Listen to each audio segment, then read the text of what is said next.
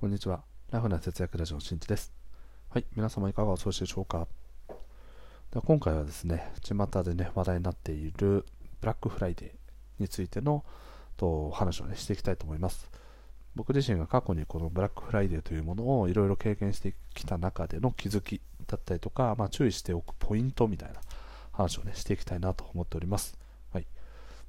は早速本題ですね。まあ、まあ、大きくね、2、3個に分けられるかなと思っていて、1個目はまず、と最適な価格でない可能性があるという話。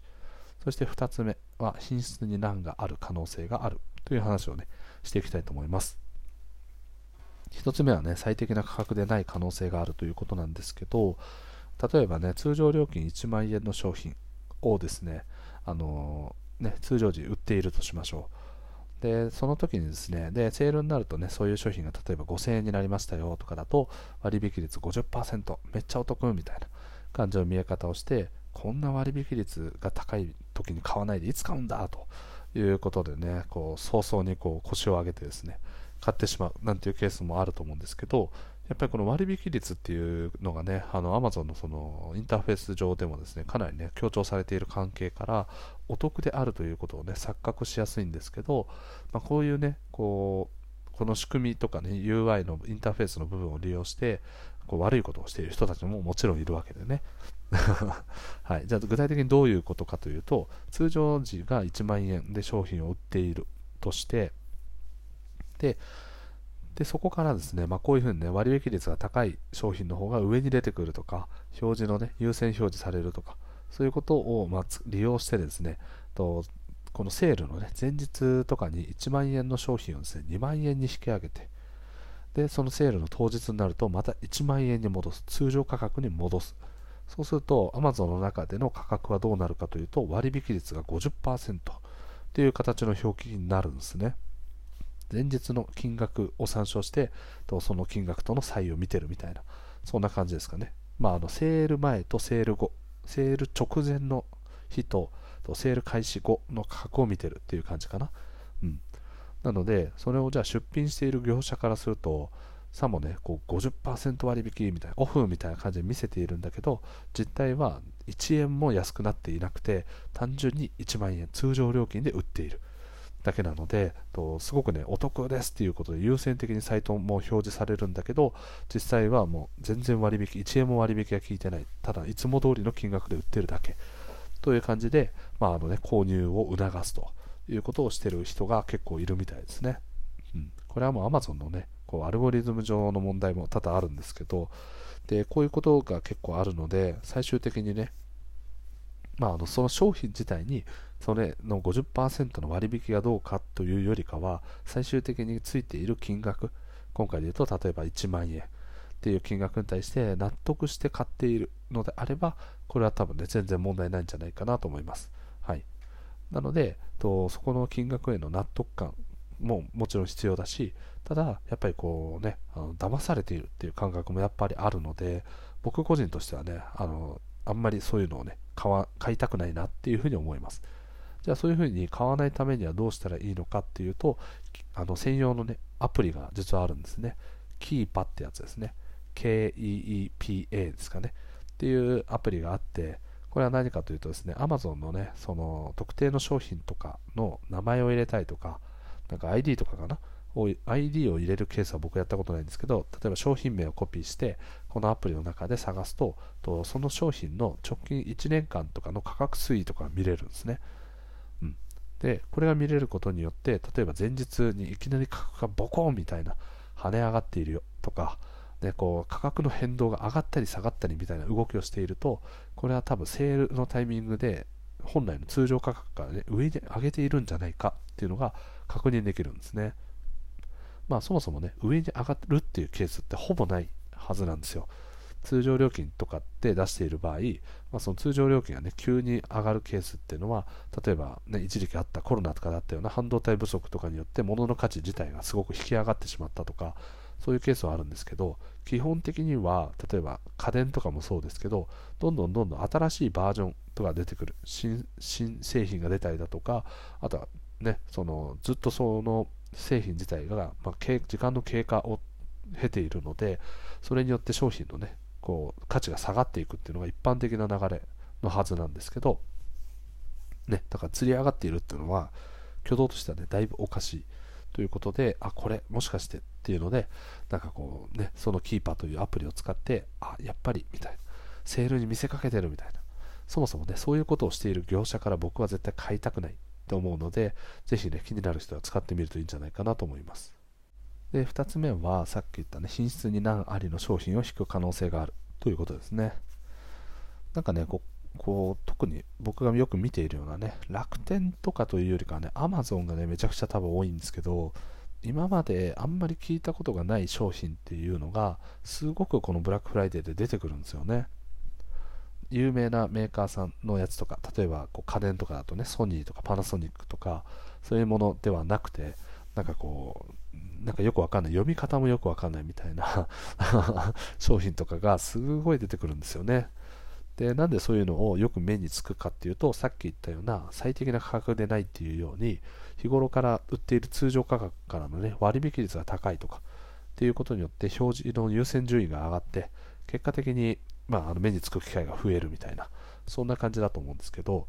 例えばこう、ね、僕自身がそれによって買ったものって何かっていうとスマートウォッチを昔買いました、はいまあ、いわばね Apple Watch に似たような機能とかがあるんですけど多分ね、これ中国製とかだったんですよね。うん。で、例えばね、LINE とかそういうのが来た時にも、まあ、通知してくれるよとか、で、Apple Watch の場合はね、こう、交通系 IC みたいな Suica とかもあの適用されるんですけど、ただその当時はコロナだったんで、コロナ前か、前だけど、僕は別に定期券持ってるからいいやっていうことで、あの機能はね、いらないと思ったんですけど、もうすぐね、あのそもそも買った時点で、その思っていたインターフェースと違う、文字とかもうすごいなんかカクカクのゴシック体みたいないつのパソコンの時代ですかみたいな感じのやつだったりとか,、はい、なんか機能が正常に動かないとかそういうことでですねあの非常に買って後悔しました、うん、で近年ねこういうあのスマートウォッチだったりとかあとは充電器だったりとかもそうなんですけどなんかこう大手のやっている製品のすごく類似しているものがすごく売ってるんですよね、うん、多分いろんな業者とかのねその技術的な進歩もあってその真似ている商品っていうのはすごく多くあって例えば掃除機とかだとねダイソンとかに似せたなんかよくわかんない商品が安く売ってるとかね、うん、多分そういうのすごく見かけると思うんですよで例えば僕で言うとドライヤーとかもそうですね今ドライヤー欲しいなと思ってるんですけどとその有名なねドライヤーメーカーその日立だったりとかパナソニックとかあとはなんかわかんないですけどビダルサスーンとかねいろいろあると思うんですけど、それにね、すごく形とかも似せているけれども、そいつらのその本家よりもね、価格が半分だったりとか、っていうケースもね、結構あったりしますね。うん。で、そういうことによってですね、あの、すごくね、品質がかなり担保されてない。で、形、人って結構ね、その形で物を選んでしまう時って結構あるなと思ってて、あ、ほんま、ほんまの、ほんまものダイソンの掃除機に似てるし、なんかこう、機能とかも同等そうじゃないかみたいな説明を見てるとね、そんな感じの触れ込みが書いてあるんだけど、で、それによってこう、あ、じゃあ値段も安いし、同じ性能だったらこっちの方がいいよねとかっていうので、完全にね、あのそっちにこう気が移ってしまう。で、結果実物が届いてみると、全然ダイソンとは比べ物にならないものだったりとか、っていうケースも多々あるんじゃないかなと思います。はい。なので、はい、そんなこんなでですね、もうあの、もうね、あの粗悪品が はびこると。でこれは別にこのブラックフライデーに限らず Amazon とかに関してはもうこの似てる製品みたいなのがもうすごいスポンサードみたいな感じで広告でねすごい出てきたりとかっていうのを最近すごく感じますね。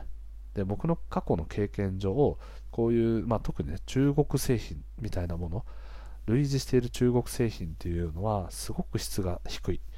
ので確実にすぐに壊れやすいだったりとかあとは使ってみて確実にすぐに使い心地が悪いとか思っていたものと違うっていうこのこのねあの差異みたいなものが日本の製品だったりとか他の国の製品と比べるとかなり大きい。ので結果的に満足感がね得られないっていうケースが多々あるなと思います。なので、まあ、今回のねブラックフライデーとかっていうのはおそらくこういう商品とかが目につきやすくなる。傾向があるのでとそういう時に実際にねあ安いお得だとかってねいうので心置かれてついついね買ってしまうと結果的にはねもうあのすぐ使わなくなってしまうものをこう手にしてしまうと。とことによると、まあ、いくらねセールで安く手に入ったとしても捨てる羽目になってしまえば結果無駄になってしまうので、はい、その辺はねあのしっかりと見極めていく必要があるんじゃないかなと思います。はい、ということでね今回はこうブラックフライデーについてのまあ注意事項ですね。ついつい楽しいとかねあのすごい賑やかな感じから欲しい欲しいと思うんですけどちょっと一回待ってよと。いうことで冷静なね自分自身の判断をあの視野を持ってねあの判断する必要があるんじゃないかなと思います。はい、で最後にね、まあ、我が家のねブラックフライデーどうしていくかっていう話なんですけど基本的にねいろいろちょっと欲しいものが結構たくさんあってでちょっとね買おう買おうっていうのでブラックフライデーで安くなるんじゃないかみたいな風に思ってたんですけど結果的にはねあのそうでもなかった。